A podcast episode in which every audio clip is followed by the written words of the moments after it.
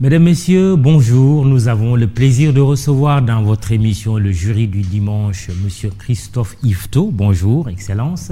Bonjour. Vous êtes le représentant de l'Organisation des Nations Unies pour le développement industriel, ONUDI. Il n'y a point de développement économique sans l'industrie, donc sans la transformation. Mais quel modèle industriel pour le Sénégal, pour l'Afrique si l'Occident, notamment l'Europe, a enfanté la révolution industrielle, l'Afrique, berceau de l'humanité, a à faire sa révolution. L'Afrique des matières premières a encore du mal à être l'Afrique de la valeur ajoutée.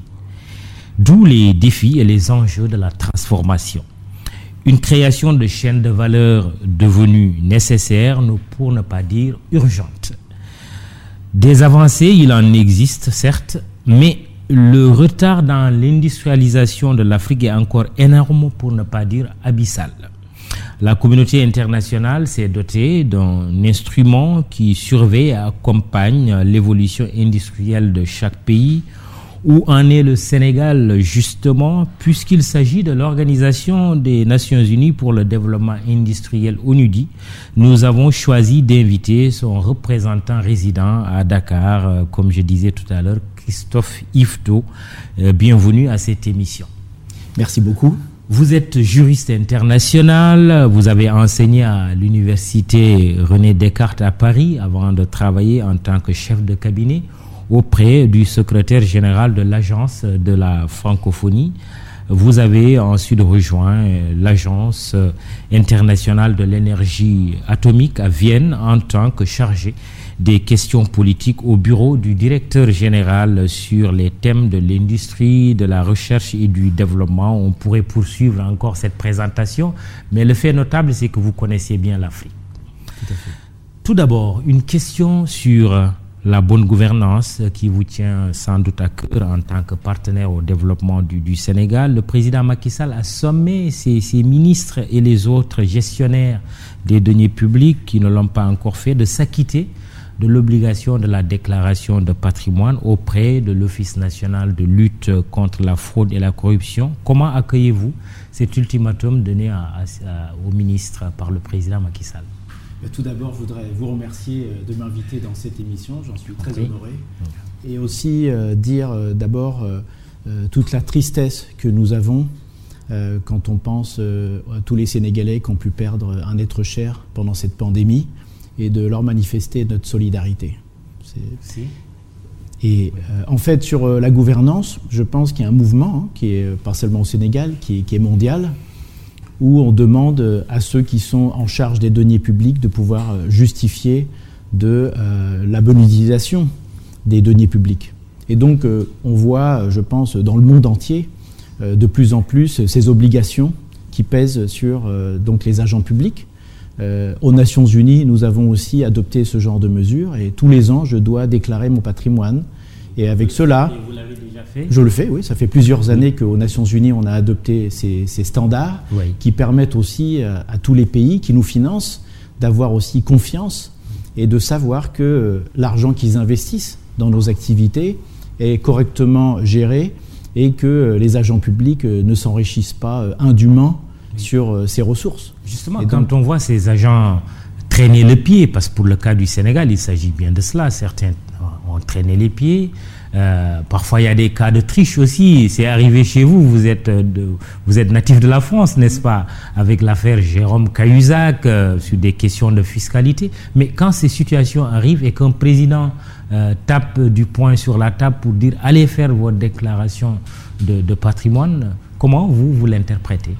Bon, je pense que à chaque fois qu'on passe d'un système à un autre, évidemment, il y a des, habitudes à prendre et il est tout à fait compréhensible que au début les gens soient un peu réticents. C'est comme quand on a commencé à interdire de fumer dans certains lieux. Ceux qui fumaient au départ trouvaient ça peut-être illégitime de les stopper dans leur le fait de, pouvoir fumer partout. Petit à petit, les gens se sont habitués, et puis maintenant, vous n'avez plus de, cigarettes. Il y, a quelques, il, y a, il y a encore 30 ans, dans une émission comme la vôtre, peut-être qu'on aurait fumé à la télé, maintenant ça n'existe plus. Donc je pense que c'est un, un mouvement on, ne va, on va pas l'arrêter. Hein, depuis 2014, pour le cas il a fallu, Pour la cigarette, il a fallu des fois 30, 30 ans. Mais là, je pense que c'est un mouvement qui est lancé. Et puis aujourd'hui, vous savez que les réseaux sociaux, tous les citoyens sont là, regardent la politique. Et donc, je pense qu'il va y avoir dans ce cas des, accélérations. Et notamment lorsqu'il y a une crise, parce que comme les gens souffrent plus, ils exigent aussi des gouvernants euh, beaucoup plus de, probité, beaucoup plus de, parcimonie, je dirais, dans l'utilisation des données publiques. Donc euh, c'est quelque chose qu'on a, tous euh, vécu, où que ce soit dans le monde. C'est un mouvement mondial. Et je pense que le Sénégal, qui se place toujours dans des pays quand même euh, qui adoptent des standards internationaux, quand même qui est un pays qui toujours essaie d'avancer euh, vers euh, vraiment des, standards de haute qualité. Je pense que le Sénégal est tout à fait un pays qui peut, qui peut faire ça et qui doit faire ça. Vous pensez que le Sénégal est un bon élève de la bonne gouvernance? Bah, Écoutez, après, tout est une question de, comparaison, mais je pense que le Sénégal, il y a la gouvernance, on l'entend euh, dans le sens que vous disiez, c'était un peu sur les questions euh, d'utilisation des deniers publics, etc. Après, la gouvernance, c'est un terme beaucoup plus général. Donc la gouvernance, ça, par exemple, si on prend la gouvernance euh, lors de la pandémie, je pense que, en tout cas, le gouvernement a agi de façon très rapide, a mis en place des mesures efficaces et fortes euh, y compris le presse et maintenant peut-être le, plan de relance dont on parlera. Donc euh, la gouvernance est un ensemble, il y a aussi la gouvernance euh, industrielle. Donc comment est-ce qu'on amène un pays à faire ses transformations économiques de fond? Et donc tout cela, c'est la gouvernance, en fait, c'est l'art du gouvernement quelque part. Et donc on ne doit pas simplement regarder juste que certains aspects qui sont importants, parce qu'il s'agit aussi de, voir comment les, les, deniers publics sont utilisés. Mais après, euh, mis à part les questions euh, d'enrichissement personnel, il y a aussi comment on les utilise pour qu'ils aient plus d'impact. Et donc là, on rentre dans la question des, politiques publiques. Et comment avoir les meilleures politiques publiques pour créer de l'emploi, pour permettre de euh, pas être un pays simplement importateur, mais un pays aussi qui, crée des richesses, qui les exporte. comment améliorer la situation des jeunes et des femmes pour qu'ils aient toutes les compétences qui leur permettent justement d'accompagner cette transition vers plus de transformation. Tout ça, c'est de la gouvernance aussi. Très bien, vous nous y amenez, on, va y aller. Le NUDI, quelle est votre, votre mission et comment se, passe la coopération avec le Sénégal et votre organisme? Bah, Tout d'abord, euh, le NUDI a été créé euh, en 1966. En fait, c'est une requête des nouveaux pays qui sont devenus souverains et qui euh, pensaient que les institutions telles qu'elles étaient ne reflétaient pas totalement leurs besoins. Et donc ils ont créé deux institutions, la CNUSED, la Conférence des Nations Unies pour le commerce et le développement, c'est la partie commerce, et l'ONUDI, qui est la partie euh, productive, de transformation euh, productive. Et donc ce sont vraiment, on est né avec, euh, je dirais, l'indépendance des pays. Et notre mandat, c'est vraiment de soutenir euh, le développement industriel inclusif et durable, donc un, développement qui permette euh, pas simplement des bénéfices pour quelques-uns, mhm. mais le, pour le plus grand nombre, et aussi un développement industriel qui, soit, euh, qui respecte l'environnement, ne pollue pas, et aussi permette de respecter aussi les ressources naturelles. Et donc ça, voilà, c'est notre mandat. Et difficile euh, de concilier développement industriel et absence de pollution, en tout cas développement durable, puisqu'aujourd'hui c'est à la mode. Bah, c'est-à-dire qu'on a pensé ça pendant longtemps, oui. mais en fait, euh, si vous épargnez euh, votre, si vous gérez mieux votre électricité et que l'énergie que vous utilisez et que vous, vous épargnez 30 ou 40% sur votre facture mensuelle et que en même temps vous évitez euh, d'avoir plus d'émissions, euh, je pense que c'est très compatible. Si en même temps euh, dans votre processus de production vous améliorez la productivité et vous utilisez mieux toutes les ressources, qu'il s'agisse de l'eau ou qu'il s'agisse de tous les intrants dont vous avez besoin dans votre production, et si vous évitez peut-être de polluer votre environnement, ça peut être bénéfique. Par exemple, prenons l'exemple d'une ici au Sénégal d'une tannerie que, nous avons accompagnée, qui euh, avait l'habitude de rejeter tous ces effluents hautement toxiques dans la mer. En fait, on pouvait tout à fait reprendre le tuyau et le retourner, avoir un circuit, euh, comment dire, un système circulaire de réutilisation de l'eau. Et ils se sont rendus compte que leur facture d'eau a baissé de 30 à 40% alors qu'ils la gaspillaient. Donc il y a beaucoup de choses qui en fait qui sont simplement du bon sens, mais les ingénieurs sont là pour ça. Les ingénieurs ont toutes les solutions. Je suis allé euh, euh, régulièrement quand vous avez des, des, conférences ou des événements sur l'économie circulaire, par exemple, où on apprend que les déchets, en fait, sont des matières premières dont on n'a pas trouvé l'utilisation. On a fait une grande conférence euh, avec le Sénégal, ici, l'année dernière. On se rend compte que beaucoup de, de gens ont trouvé des solutions pour tout, pour toutes les pollutions, pour toutes les réutilisations, et, si vous prenez même euh, simplement euh, le cas du Sénégal, si vous allez au marché de Sunbedium, vous allez voir qu'il y a une récupération de, tous les, de beaucoup de déchets, des capsules, euh, tout type de déchets qui deviennent des nouveaux produits. Et c'est ça qu'il faut créer, que les déchets peuvent devenir des nouveaux produits et des nouvelles richesses. Toujours est-il que la problématique du développement durable, ne polluez pas, peut être interprétée comme une problématique un peu égoïste de la part des pays euh, occidentaux industrialisés qui ont pollué tout le temps, qui se sont développés aussi quelque part, et qui disent aux autres non, ne polluez plus, euh, euh, autrement dit, non, ne vous développez pas, développez pas. Vous comprenez cette problématique et quelle explication vous en ah, donnez Tout à fait, parce qu'après on se dit, voilà, on commence à nous mettre des barrières, on a déjà des difficultés, et maintenant on nous met des barrières supplémentaires.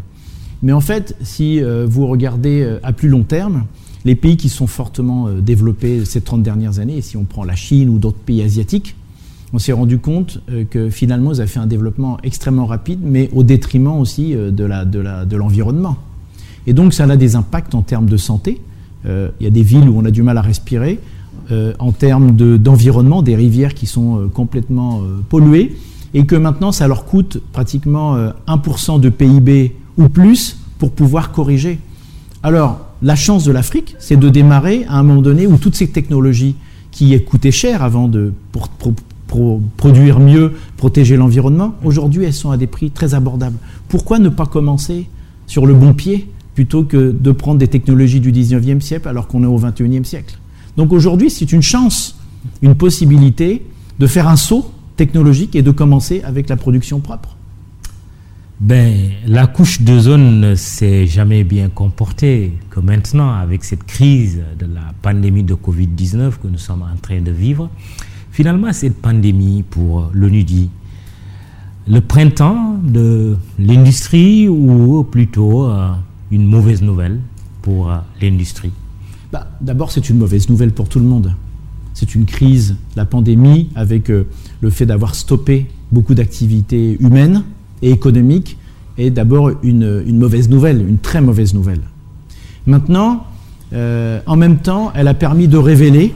J'allais dire le printemps de, de, l'environnement plutôt. Hein Tout à fait. Oui. Elle a permis aussi, donc ça a permis de, comment dirais-je, de, ça a diminué fortement l'impact sur l'environnement, mais on se rend compte aussi qu'on ne peut pas s'arrêter de, vivre, parce que sinon nous allons aller vers une crise économique et sociale terrible. Donc qu'est-ce que ça, la crise, elle a eu pour en, termes d'industrie? Elle a révélé simplement euh, ce que le plan Sénégal émergent avait déjà identifié, c'est-à-dire qu'il y a un vrai problème de euh, production, de transformation et de compétitivité industrielle. Et pendant des années, on a oublié, on a, si vous prenez une voiture, on a parlé de tout, pendant des années, on s'est occupé euh, de la couleur des sièges, des rétroviseurs, mais on a oublié le moteur. Mhm. Le vrai moteur de la croissance et du développement, c'est le moteur. Et donc, si on ne s'occupe pas du moteur qui est l'industrie, tout le reste devient superficiel. Mais une fois que vous avez un bon moteur, après vous pouvez penser euh, au siège, aux roues, au, reste, tout ce que vous allez mettre autour. Mais c'est le moteur qui fournit toute cette énergie, ce mouvement. Et ça, c'est l'industrie. Je rappelle que nous recevons le représentant résident de l'ONUDI, Organisation des Nations Unies pour le développement industriel, euh, représentant euh, de l'ONUDI donc à Dakar, Monsieur Christophe Yvetot. Euh, on va poursuivre un peu sur la thématique de cette crise et son articulation avec l'industrie, mais pour essayer d'avoir votre vision un peu plus globale.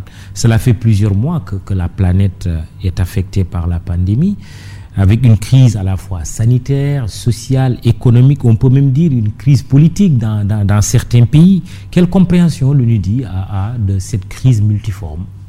Ben, Tout d'abord, on a vu que euh, l'économie telle qu'elle était organisée depuis 30 ans a atteint des niveaux d'efficacité énormes avec des chaînes de valeur globales. Vous avez un produit, euh, parfois, dont la production est, euh, je dirais, disséminée autour de, dizaines de pays qui travaillent pour l'automobile, qui travaillent pour les téléphones. Et en fait, avec ces chaînes de valeur globale, on a réussi quand même à baisser fortement les prix. Maintenant, on s'est rendu compte aussi que lorsque les transports ont été bloqués et que tout a été bloqué, du coup, on a une interruption dans les chaînes de valeur. Donc ça, c'est une réflexion qu'il faut avoir. On l'a vu, et c'est un impact évidemment en matière directement sanitaire. Plus de masques, plus de gel, tous les produits médicaux, les produits pharmaceutiques, les, produits euh, de protection individuelle n'étaient plus disponibles. Et donc, ça a quelque part révélé euh, vraiment que les pays s'étaient désarmés et que euh, un pays comme le Sénégal, mais d'autres, parce que même les pays européens, même les États-Unis, tout le monde était finalement dépendant. Mhm. Et en fait, on s'est rendu compte qu'il y avait eu euh, un oubli, peut-être, qu'on a oublié pendant des années. Le moteur, comme je disais, c'est la production industrielle. Et peut-être que toutes les productions industrielles ne sont pas viables au plan national, mais en tout cas, il y a un besoin de réfléchir à comment mieux assurer ces approvisionnements, peut-être en s'approvisionnant moins loin, peut-être en faisant plus de stocks, mais aussi euh, récupérer une, part de production euh, nationale qui permet au pays de, déjà d'ajouter de la valeur, euh, de devenir plus autonome et indépendant, mais aussi de créer des emplois. Parce qu'on ne peut pas simplement être un pays consommateur. Il faut avoir des devises. Pour avoir des devises, il faut bien produire et exporter. Mais, mais j'allais vous dire, mais qu'est-ce qu'il faut produire alors? On sait tout le débat qu'il y a eu lieu ici comme ailleurs, sur, pour donner juste un banal exemple, les masques. Euh, le monde s'est retrouvé, euh, y compris des pays industrialisés, s'est retrouvé sans masques, se sont retrouvés même à se, à se quereller autour des, des, masques. Qu'est-ce qu'il faut produire finalement? Ben, il faut d'abord euh, déjà. Et à un moment, ça a fallu même, ça, comment dirais-je, ressembler à quelque chose de, de, vieux jeu euh, en, évoquant même la nécessité de produire des masques à un moment donné. Quoi. Hein? oui, tout à fait. Donc d'abord, il y, a plusieurs réactions possibles. Déjà, euh, lorsque euh, la crise est survenue, beaucoup d'industries ou de secteurs se sont retrouvés à l'arrêt. Bon, est-ce que ce n'était pas le moment, justement, et c'est ce qui s'est passé un peu au Sénégal, de pouvoir travailler avec les artisans, de pouvoir travailler avec les, industries textiles pour la production de masques? Donc voilà, il y a une période un peu difficile. Est-ce qu'on ne peut pas, euh, je dirais, euh, travailler sur une reconversion, même, je dirais, peut-être temporaire, pour qu'on euh, continue quand même des activités et permettre, je dirais, de, continuer à maintenir des emplois pour des secteurs qui sont hautement utiles à la société à plus long terme. Il est clair qu'il faut certainement qu'il s'agisse des produits pharmaceutiques, qu'il s'agisse des produits médicaux, tout ce qui est, que je disais, les équipements de protection individuelle, les masques, euh, tous les produits, les draps dans les hôpitaux, les, bottes. Euh. il faut ensuite estimer quels sont les besoins nationaux et comment pouvoir euh, s'assurer qu'ils puissent être produits localement. Et donc ça, c'est une réflexion qu'il faut certainement avoir. Je sais que le gouvernement là, notamment pour tous ces produits, produits pharmaceutiques, produits de protection individuelle. Et puis quand on parle aussi des produits alimentaires... On s'est quand même rendu compte que la seule usines qui fabriquaient des produits pharmaceutiques euh, étaient fermées. Aujourd'hui, le Sénégal parle de sa relance, c'est la, société Médis. Tout à fait. Oui. Bon, il faut, euh, je pense que. Au-delà des discours, concrètement, qu'est-ce qu'il faut faire aujourd'hui? Tout à fait. Donc, c'est un discours qui euh, doit être pris, je dirais, au sérieux et de façon un peu holistique, parce qu'il faut aussi comprendre pourquoi une entreprise ferme. Et pourquoi, peut-être, qu'est-ce qui pèse trop sur les entreprises des secteurs productifs. Donc il faut prendre tous les secteurs productifs. J'ai été invité par son Excellence le ministre du Développement industriel pour rencontrer le secteur de l'acier, a le secteur pharmaceutique et les secteurs de la production euh, agroalimentaire. Tout ce qui est la production, la transformation, il faut peut-être euh, revoir quels sont les différents poids qui pèsent euh, sur ces industries pour permettre, avec des mesures, je dirais, au niveau macroéconomique, qu'il s'agisse euh, des impôts, des charges diverses ou des soutiens qui peuvent euh, euh, venir soutenir ces, secteurs. On voit de par le monde une réflexion nouvelle pour voir alléger leur poids pour qu'ils soient plus agiles et qu'ils puissent produire. Parce que le bénéfice, il va venir du fait de retrouver cette production, d'avoir des emplois, des emplois dans les secteurs assez avancés. Et donc l'État s'y retrouvera à la fin. Il faut aller vers des incitations fiscales, par exemple, pour des industries comme l'industrie pharmaceutique il y a des industries. Euh, en fait, euh, la fiscalité, c'est une, part. Ça peut être une part, parce qu'il faut regarder après euh, quels sont, à quoi sont exposés les concurrents. parce qu'il faut regarder si vous avez un sac plus lourd que vos concurrents dans la course mondiale, il faut regarder comment alléger ce sac. Mmh. Mais après, c'est pas c'est pas ça qui ça suffit pas. Après, il faut travailler aussi beaucoup sur la compétitivité. Comment avoir plus de productivité dans l'entreprise? Comment mieux gérer les ressources, l'énergie, tous les intrants qui viennent. Comment aussi être innovant? Parce que dans la compétitivité, vous avez la compétitivité coût. Donc là, l'État peut aider certainement à baisser certains coûts. L'entreprise peut travailler de façon plus efficace pour baisser ses coûts, mais le gros, euh, je dirais, euh, la compétitivité la plus forte, c'est sur l'innovation. Dès que vous créez euh, un nouveau produit, vous êtes seul sur le marché, finalement. Et donc, c'est l'innovation qui va permettre à l'industrie de devenir plus performante. Sur le thème précis particulier de l'industrie pharmaceutique au moment où on parle de la relance de la société Médis Sénégal. Est-ce que l'ONUDI est prête à accompagner? Nous, nous sommes prêts évidemment à accompagner avec euh, les outils euh, que nous avons. Nous pouvons, tout à fait aider en essayant de mobiliser des partenaires déjà, des partenaires financiers. Nous pouvons aider en essayant de comprendre comment on peut améliorer la productivité. Mhm. Mais vous savez, il y a aussi euh, déjà des, secteurs qui vont, être, mettre le Sénégal en valeur. Si vous prenez ce test à moins de, 600 francs euh, CFA, ce test rapide qui va être développé par l'Institut Pasteur et la société britannique Mologic, le, test est déjà validé et il est prévu que euh, l'Institut Pasteur produise de 1 à 4 millions ou plus de ces tests Aujourd'hui, ça coûte 40 000 euh, francs CFA et ça, coûtera 600 francs CFA. Donc, le Sénégal peut déjà se positionner, déjà sur à court terme.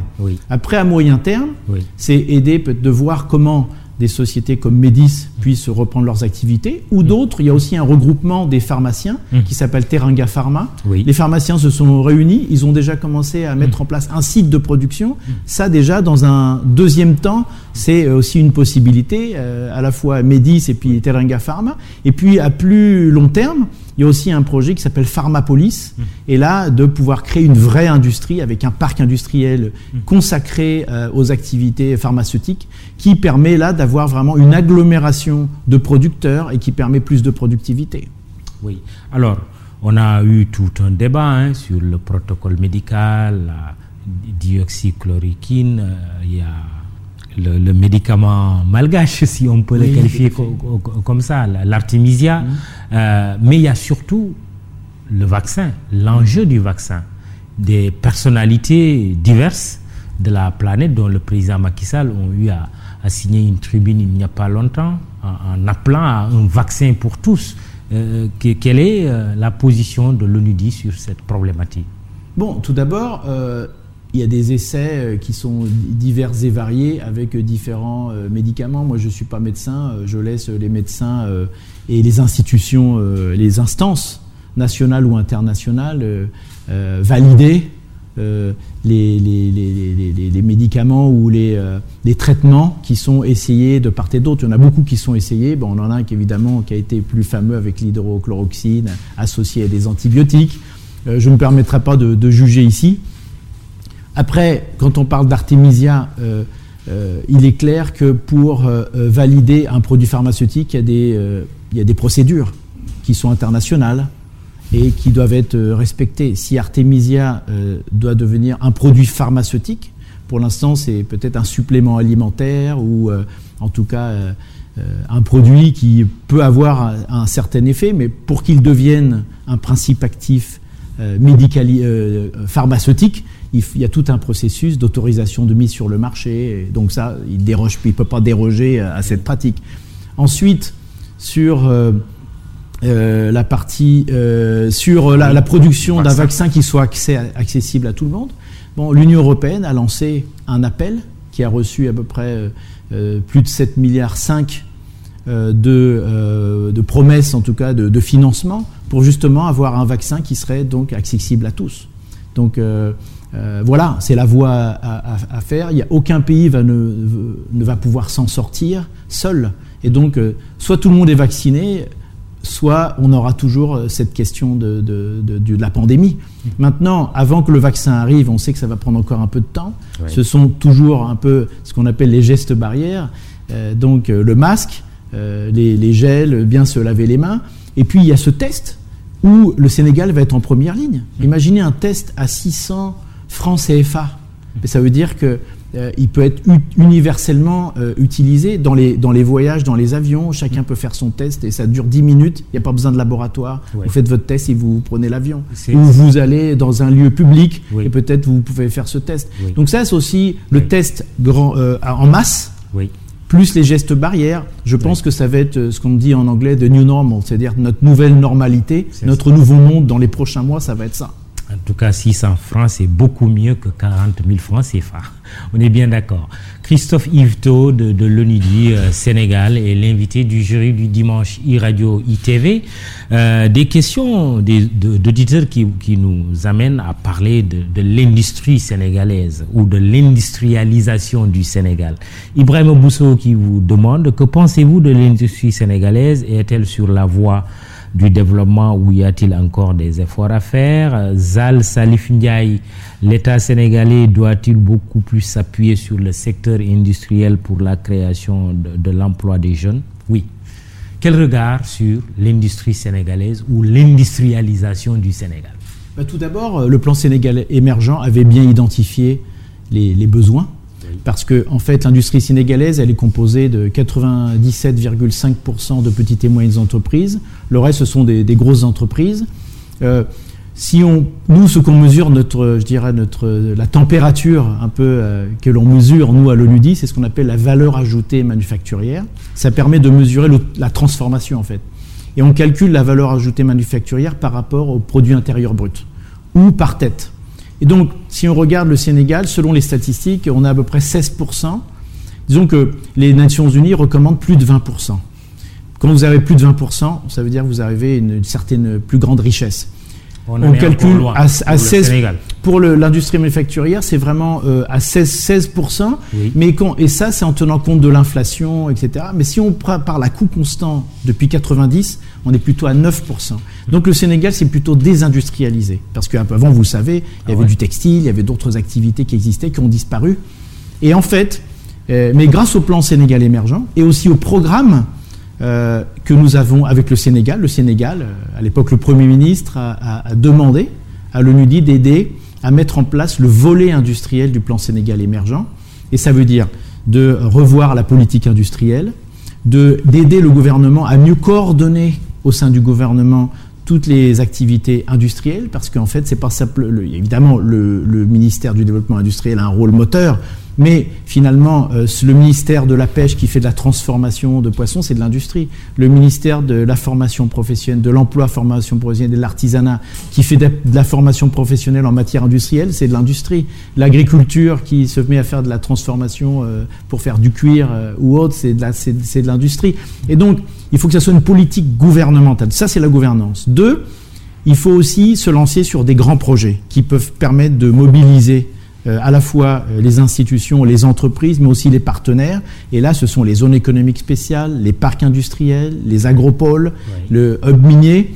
Et tout ça a un, objectif, c'est de vraiment euh, concentrer l'action du gouvernement pour attirer le plus possible d'investisseurs nationaux, mais aussi internationaux, qui vont apporter à la fois du savoir-faire, de la technologie, dont les entreprises sénégalaises vont pouvoir bénéficier et ensuite, euh, après quelques années de pratique, pouvoir se lancer sur le, marché international. Et le dernier point, c'est aussi de s'assurer que euh, les dossiers industriels vont redevenir, je dirais, euh, attractifs pour les partenaires. Si vous regardez dans les dernières 20, 20 années, il y a peu de partenaires au développement qui se sont penchés sur les dossiers industriels. Et maintenant, on ressent un regain d'intérêt on a signé, on a aidé, on a accompagné le gouvernement pour signer des, accords importants, notamment pour l'agropôle sud, avec la Banque africaine de développement, la Banque islamique de développement. Et on a aussi maintenant des gouvernements, le gouvernement allemand qui euh, nous a financé, a déjà signé un accord avec l'ONUDI pour soutenir l'agropôle sud et aussi le parc industriel de Damiadio. Vous avez aussi Enabel, la coopération belge, qui maintenant va financer une partie du parc du, de, l'agropole centre, mais aussi la Banque européenne d'investissement et, encore la Banque africaine de développement qui vont financer l'agropole centre et l'agropole nord. Donc vous voyez, euh, tous ces gros dossiers n'existaient pas. Et donc si vous regardez même euh, le budget 2019 et le budget 2020, vous allez voir que les ressources du ministère du Développement industriel ont été multipliées presque 20 grâce à ces grands dossiers qui ont été mis sur la table et qui sont maintenant soutenus par les partenaires. Oui, pour insister sur ces agropoles, si nous donnons l'exemple du parc industriel de Diamniadio, euh, pour certains c'est une grande vision, pour d'autres, euh, oui, c'est une vision qui ne va pas trop loin. Quel est, vous, votre jugement du parc industriel de Diamniadio? Bah, tout d'abord, euh, il fait partie. Il, me semble. Vous, tout à fait, il fait partie. Oui. Il fait partie du programme. Euh, que nous avons établi. Donc nous avons aidé euh, déjà à établir le master plan, nous avons fait des études sur le, euh, comment dirais-je, sur son statut juridique et institutionnel, aussi sur l'analyse coût-bénéfice. Nous avons amené les meilleurs spécialistes mondiaux des zones économiques spéciales et des parcs industriels, des experts qui ont travaillé dans plus de 100 pays pour développer en Asie, en Afrique, en Amérique latine, pour développer ces parcs, donc qui connaissent totalement le marché et, qui ont fait leurs recommandations. Un parc industriel aux normes internationales. Voilà, un parc industriel aux normes internationales, mais aussi, pas seulement aux normes internationales, mais qui est compétitif par rapport aux concurrents. Et donc, l'idée, c'était quel type d'avantage on donne. Les entreprises ne viennent pas. Je vous pose la question. Oui, je, vous, je vais vous le dire. Donc, les entreprises ne viennent pas simplement parce qu'il y a des rabais fiscaux. Les entreprises viennent si euh, ils ont euh, une facilité à faire leurs activités. Alors, le problème foncier, qui est un problème récurrent. Le problème foncier, c'est toujours difficile pour des entreprises d'arriver, de trouver un terrain, de le sécuriser, de l'aménager. Mmh. On perd beaucoup de temps. Notre expérience, par exemple, en Éthiopie, où on, est déjà en train de créer cinq parcs, montre que euh, grâce aux parcs, les investisseurs gagnent 80% de temps. C'est-à-dire qu'on perd beaucoup de temps à faire tous les dossiers, euh, avoir le sécuriser son foncier, l'équipement, etc. 80% de gains de temps et 90% de gains en coût. Parce que quand vous arrivez dans le parc de Diamniadio aujourd'hui, vous avez votre bâtiment, il est là, le hangar est prêt. Vous avez juste, comme on dit en anglais, plug and play. Vous vous branchez et vous faites vos activités. Vous n'avez pas de problème de foncier. Vous avez accès à un guichet unique avec toutes les administrations, douane, euh, inspection du travail et autres administrations, vous, impôts, et, etc. Vous avez aussi peut-être accès pas loin à des centres de formation professionnelle. Vous avez un service d'assainissement, une cantine, beaucoup de choses qui font que quand des entreprises se, retrouvent dans ce contexte, elles ont un contexte logistique qui fonctionne. Et c'est ça la, la, chose la plus importante. C'est un contexte logistique pratique, accès à l'électricité, euh, accès à l'eau, et euh, voilà un, des coûts qui diminuent. Et aussi, euh, ce sont pratiquement des hôtels 5 étoiles pour les entreprises. Plutôt qu'aller faire du camping, je dirais, peuvent s'installer dans un endroit où, qui est accueillant pour, pour elles et qui leur permet de travailler tout de suite sans perdre de temps. Est-ce qu'il y a eu un appui financier de votre part et à combien s'élèverait-il? Bah, nous, notre, euh, évidemment, nous ne sommes pas des constructeurs, donc on ne fait pas, nous, les, des infrastructures, ça c'est le, le, gouvernement qui doit s'en charger.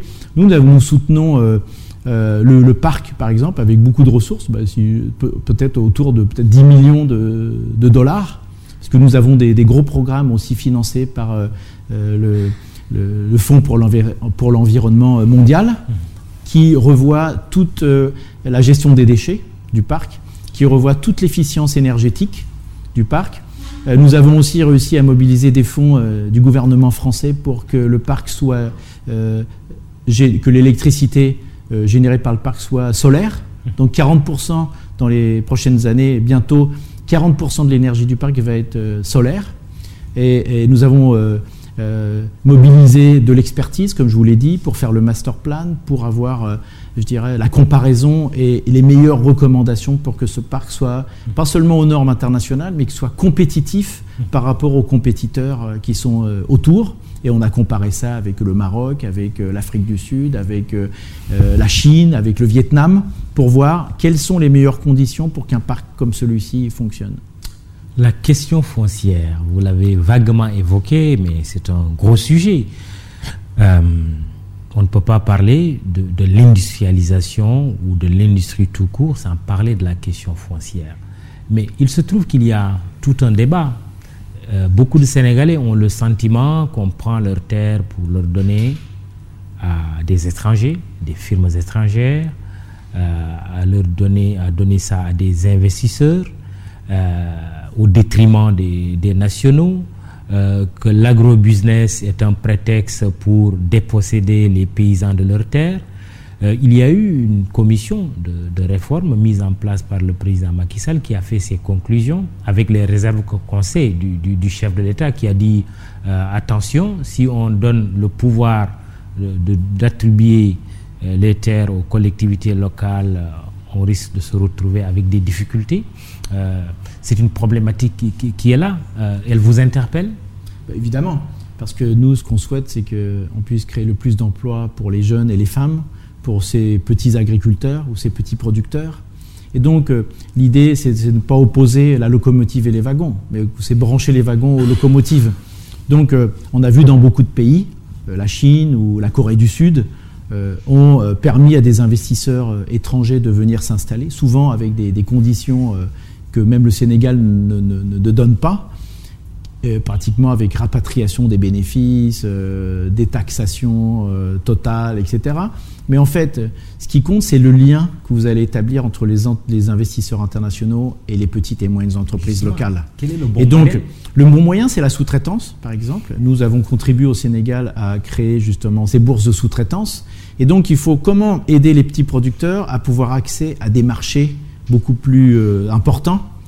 Aujourd'hui, si on parle de la Casamance, mais on, on peut parler de toutes les régions, il y a beaucoup de. On voit bien que dans les analyses que nous avons faites, pour pouvoir avoir le financement, c'est un dossier de, 1000 pages hein, d'analyse de toute la production. On se rend compte que la production n'est pas bien organisée, que les, agriculteurs sont un peu disséminés, mais pas du tout euh, coordonnés.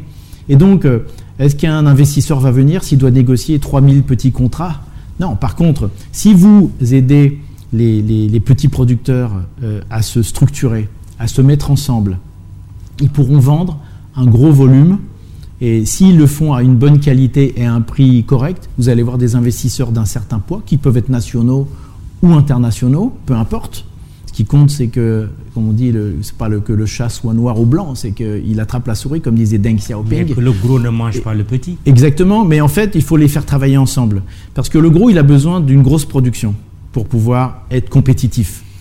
Et si vous dites à des producteurs de mangue, voilà, demain, euh, telle grosse entreprise vous va vous, acheter un gros volume de mangue, mettez-vous mettez -vous ensemble pour vous assurer que vous êtes capable, le jour J, que euh, tant de tonnes de mangue se trouvent devant la porte de l'usine, de même qualité et à un prix correct. Et là, je, vous, je, suis sûr que tous les producteurs, s'ils ont l'assurance de vendre à un bon prix et d'avoir cette sécurité d'un marché pratiquement euh, qui vient à leur porte, tous ces, agriculteurs vont, s'organiser. En tout cas, nous, le travail que nous faisons, nous avons reçu des financements du gouvernement allemand qui assure euh, la présidence de l'Union européenne en ce moment.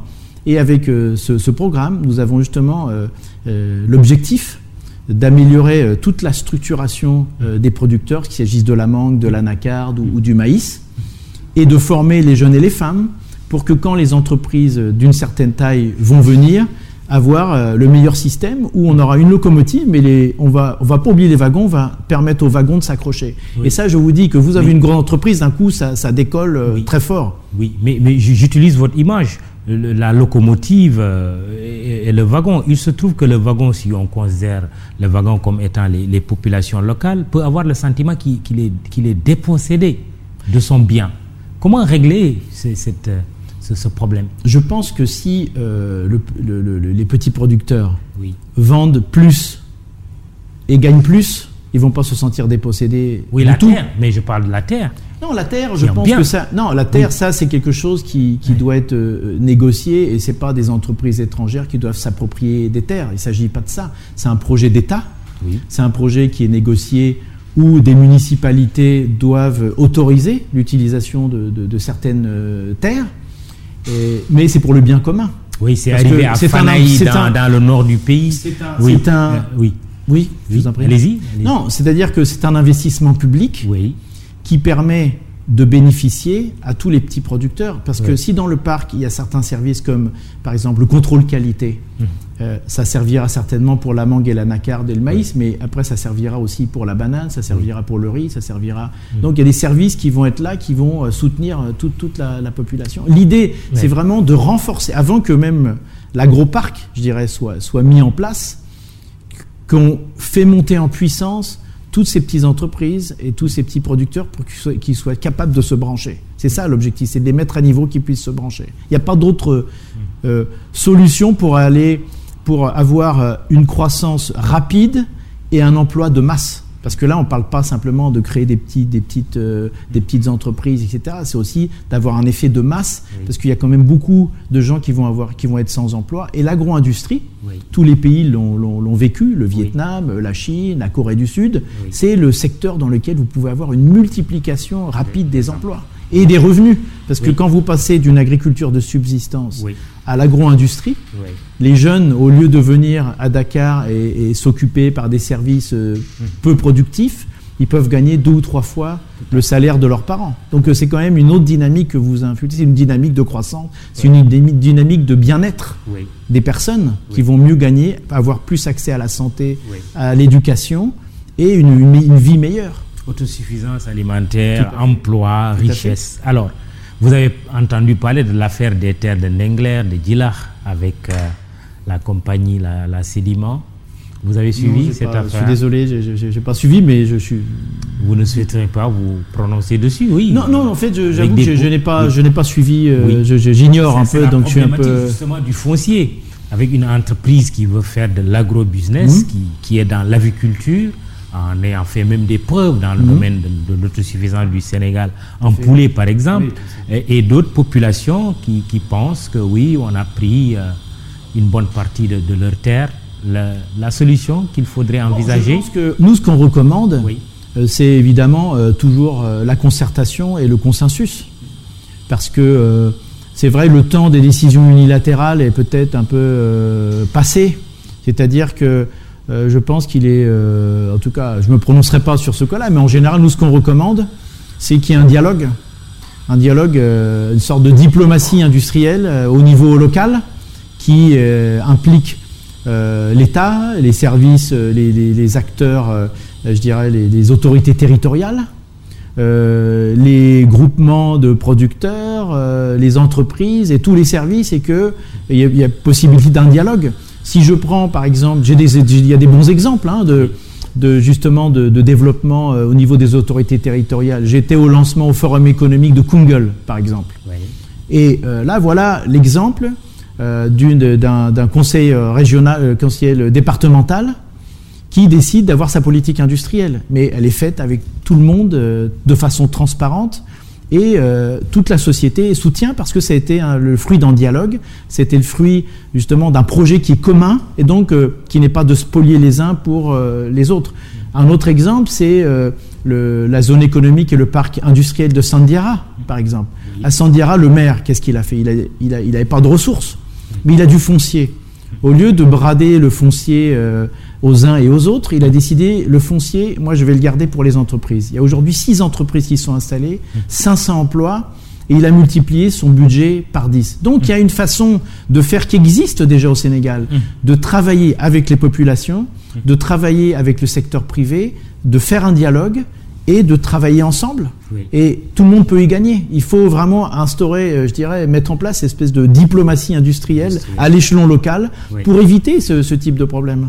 On retiendra en tout cas cette solution hein, du représentant de l'ONIDI, Christophe Yvetot, euh, la diplomatie industrielle peut-être qui, réglera toute cette polémique autour du foncier au Sénégal. Euh, nous poursuivons notre émission Jury du dimanche e-radio ITV.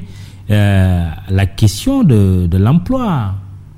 ah oui, il faut qu'on approfondisse ce, sujet. Dans quelle mesure l'industrie peut être une réponse euh, à la préoccupation de, l'emploi. Euh, on est dans un pays où le taux de chômage est quand même assez important, mais je signalerai au passage cette décision annoncée en Conseil des ministres hein, euh, mercredi dernier, une mutualisation de, des structures comme le FONSIS, le FONGIP, la BND et autres, mais aussi mutualisation entre la, la DER pour les femmes et les jeunes, l'ANPEJ, l'ADPME, Bureau de mise à niveau, entreprise, emploi, création de richesses. Euh, est-ce que l'industrie peut vraiment être une réponse à la problématique de l'emploi?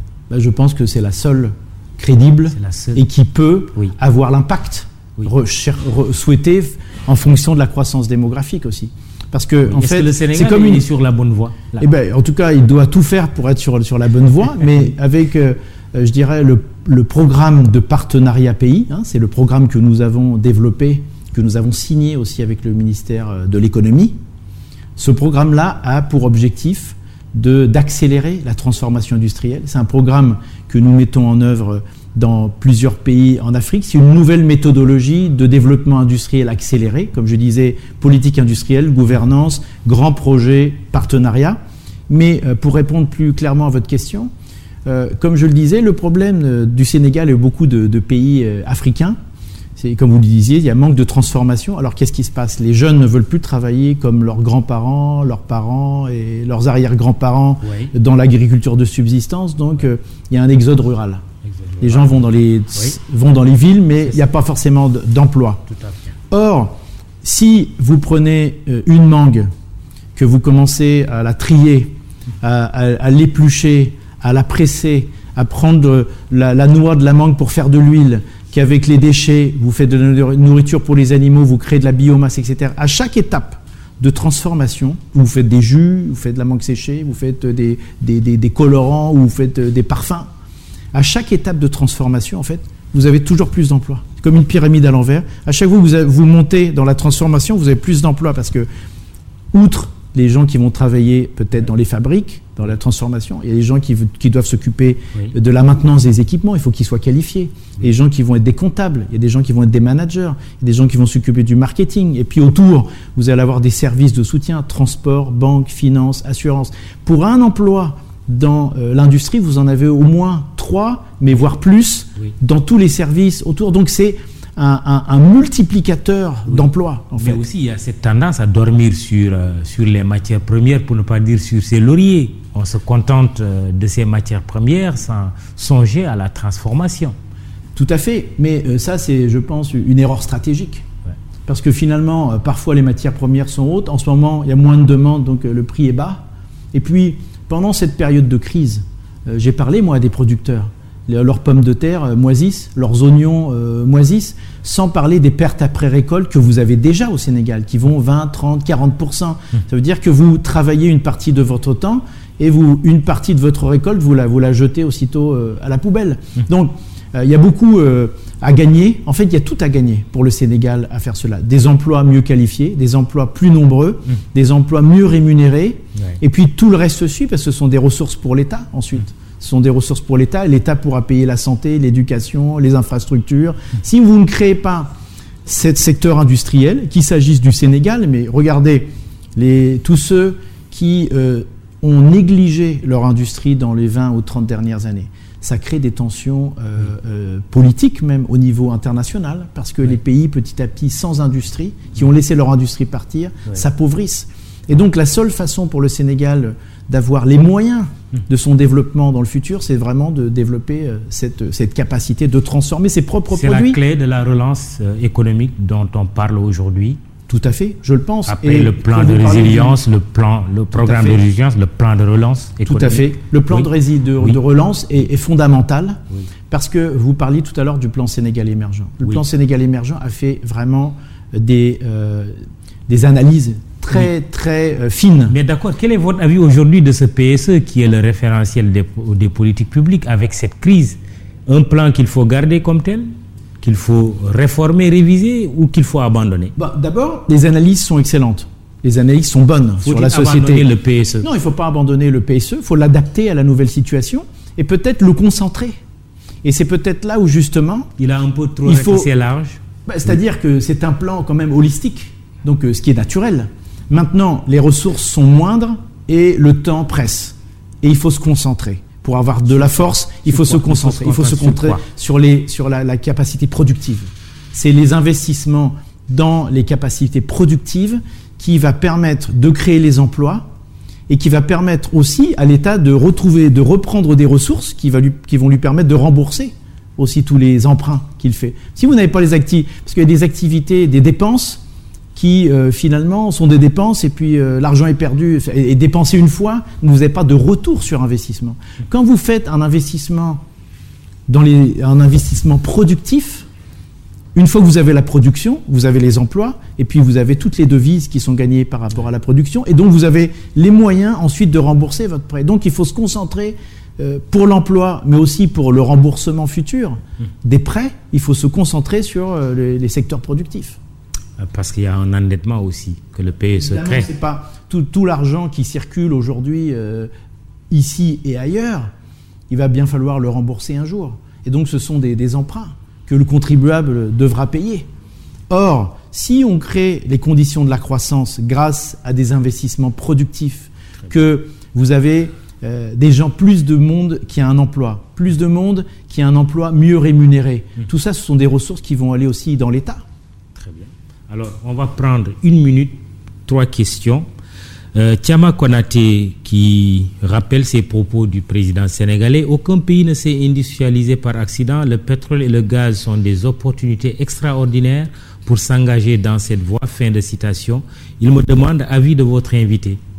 Bah, tout d'abord, euh, oui, à condition de bien utiliser ces ressources. Et moi, ce que je vois au Sénégal, c'est d'abord plusieurs choses. Un, le Sénégal s'est inscrit dans cette initiative pour la transparence donc euh, normalement, les citoyens ont accès euh, à cette euh, information. Deux, il y a eu la création d'un fonds pour les générations futures, de faire que et des ressources qui seront utilisées plus tard. Aussi un fonds, le fonds 6 pour la diversification, c'est-à-dire que on ne tombe pas dans la malédiction de l'or noir comme on dit, mais les fonds gagnés par le pétrole permettent d'irriguer mmh. aussi la diversification et l'industrie.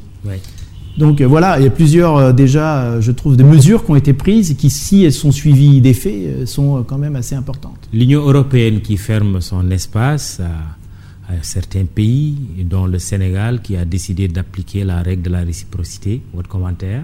Bah, Nous sommes dans une période un peu complexe. Donc chaque pays ou chaque zone essaie évidemment d'éviter d'importer des cas. Donc bon, nous aux Nations Unies, on ne recommande pas la fermeture. Mais euh, par contre, peut-être que... L'Union européenne ne doit pas fermer son espace Bon, je pense qu'il y a plusieurs choses. Il y a l'Union européenne et les États membres de l'Union européenne. Donc l'Union européenne, je pense que fait ses meilleurs efforts pour avoir une approche coordonnée. oui. Mais évidemment, après, chaque État membre euh, reste euh, souverain. Et donc, comme l'est le Sénégal, et donc, mais vous ne le recommandez pas, la fermeture. Non, c'est-à-dire qu'il faut aussi, euh, ce qu'on recommande, je disais tout à l'heure, c'est les tests. Donc si on arrive à avoir ces tests à, 600 francs CFA et que chacun, avant de monter dans l'avion, peut faire son test, ça va, être, ça va simplifier euh, les choses, ça va instaurer la confiance aussi. Et puis ensuite, euh, tout ce qui est euh, les gestes barrières, hein, je pense que maintenant aussi les compagnies d'aviation font tous les efforts pour que dans les aéroports et aussi dans les avions, il y ait les meilleures conditions pour ne pas faire que le, le, le, virus se propage pour ceux qui, qui, qui voyagent. Dernière chose maintenant, vous êtes diplomate, cette affaire de l'époux de l'ambassadrice de la Suisse au Sénégal qui a défrayé la chronique. Ses propos sur le Sénégal, le comportement des Sénégalais et des Africains ont été interprétés comme étant du, racisme. Convocation de Madame l'ambassadrice par le ministre des Affaires étrangères du Sénégal, Amadouba. Réaction du gouvernement suisse qui apporte son soutien à, sa diplomate tout en précisant sa disponibilité à continuer la coopération avec le Sénégal. Comment le diplomate que vous êtes euh, analyse cette affaire? D'abord, nous avons un peu un métier compliqué parce que c'est vrai que parfois euh, on peut euh, surprendre nos conversations euh, de façon dérobée, etc. Donc c'est pas le, premier cas qui existe dans l'histoire et je pense que ça sera pas le dernier non plus. Bon, je pense qu'en règle générale, il faut certainement être, être prudent. et aussi, je pense que nous sommes dans, dans, dans, un pays aussi, je pense que tout le monde fait, fait ses meilleurs efforts et euh, tout le monde essaie de, suivre. J'ai été très impressionné euh, par le respect en général des, prescriptions. Euh, j'ai trouvé que le Sénégal était un pays justement très, très ordonné. les gens ont montré leur force, leur résilience, et j'étais plutôt assez impressionné par vraiment le, Sénégal et les Sénégalais, à la fois le gouvernement, les mesures qui ont été prises, mais après, le gouvernement peut ordonner des mesures et puis finalement les gens ne pas les suivre. Mais j'ai constaté quand même euh, vraiment euh, des efforts qui sont faits. Et personne ne peut donner des leçons, même dans les pays qui étaient au, cœur même de la crise, qui étaient les plus touchés, avec un nombre de morts euh, vraiment très lourd. se, se, retrouver pour des apéritifs ou aller à des matchs de foot, etc. Donc vous voyez, personne ne peut donner des leçons. Et donc on est tous à la même enseigne. Maintenant, je pense que aussi euh, l'erreur humaine aussi est possible, surtout que parfois ça peut être les, propos peuvent être tirés du contexte, peut être dans un contexte privé. Bon, il est clair. parle d'ailleurs de. Il est clair que euh, euh, et c'est vrai que en tant que diplomate, on, essaie de, faire attention quand même. Mais je pense que c'est pas très difficile au Sénégal de faire attention parce que vraiment tout au Sénégal quand même nous porte plutôt à être fiers d'être ici, je dois dire, et être aussi reconnaissant pour l'accueil qu'on nous fait et aussi les efforts faits par les Sénégalais dans cette crise euh, qui, je crois, euh, doivent être vraiment félicités pour leur résilience, pour euh, aussi leur attachement à essayer d'avancer même dans cette situation très difficile. Le, pays, le Sénégal, c'est le pays de la Teranga. Tout à fait. Merci, Excellence. Vous êtes le représentant résident de l'ONUDI au Sénégal. Christophe Yvetot était l'invité du jury du dimanche e-radio ITV, présenté par Mahmoud Ibrakan à la technique Abdoulaye Ndiaye, Babacar Ndiaye, Iba Marsen, les réseaux sociaux Mamadou Diagne et Biram Pouy, euh, Immédiat SN qui fait le compte rendu de cette émission, vous le savez déjà. Aliou Diouf, euh, Pabdou Diallo pour la photo.